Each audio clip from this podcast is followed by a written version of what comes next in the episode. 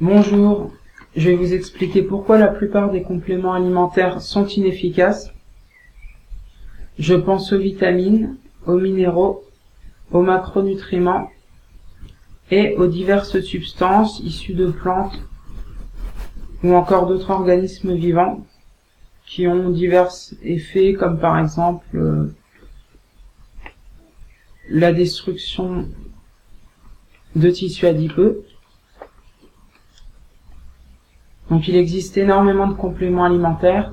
Chaque jour de nouveaux sont mis sur le marché et malheureusement peu sont efficaces. Et quand ils sont efficaces, souvent leurs effets sont largement exagérés.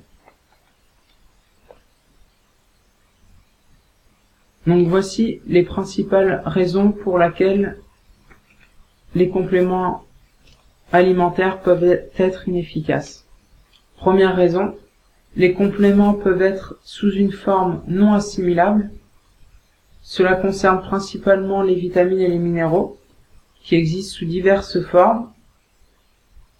Et bien sûr, les formes les plus assimilables sont aussi les plus chères à produire.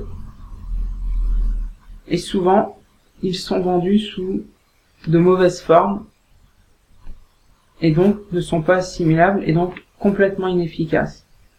Deuxième raison, les compléments alimentaires peuvent être inefficaces à cause de leur faible durée de vie ou de leur fragilité. À ce moment-là, lorsque vous êtes prêt à les consommer, les molécules sont détruites, soit pendant la réalisation du complément alimentaire ou dû à une faible durée de vie. Par exemple, la vitamine C a une faible durée de vie.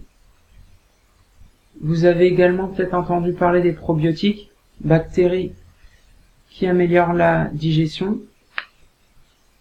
Eh bien, dans la plupart des cas, ces bactéries ont une faible durée de vie.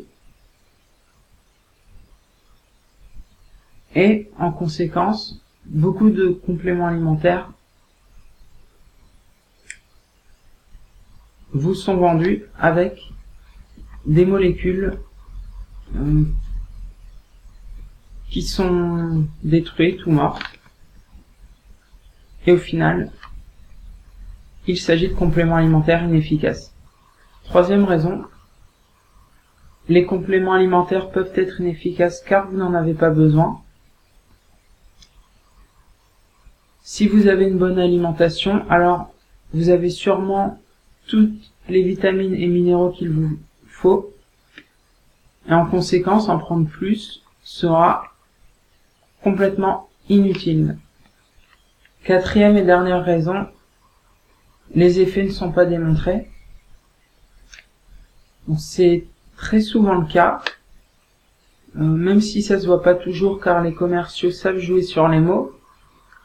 Mais souvent, les effets d'un complément alimentaire ne sont seulement démontrés sur des animaux, ou encore ils sont démontrés dans une seule étude qui bien sûr est, a été réalisée par le vendeur du complément alimentaire et pour lesquels les résultats ne sont pas reproductibles. Donc à ce moment-là, euh, en cas d'absence d'études qui démontrent les effets d'un complément, vous pouvez considérer celui-ci comme inefficace. Alors, comment savoir si un complément alimentaire est efficace ou non?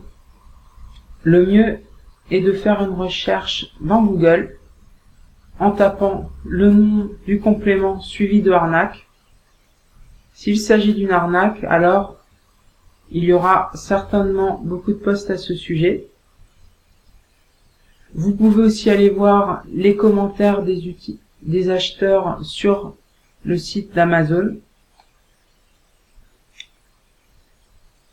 à condition bien sûr que le complément soit vendu sur ce site.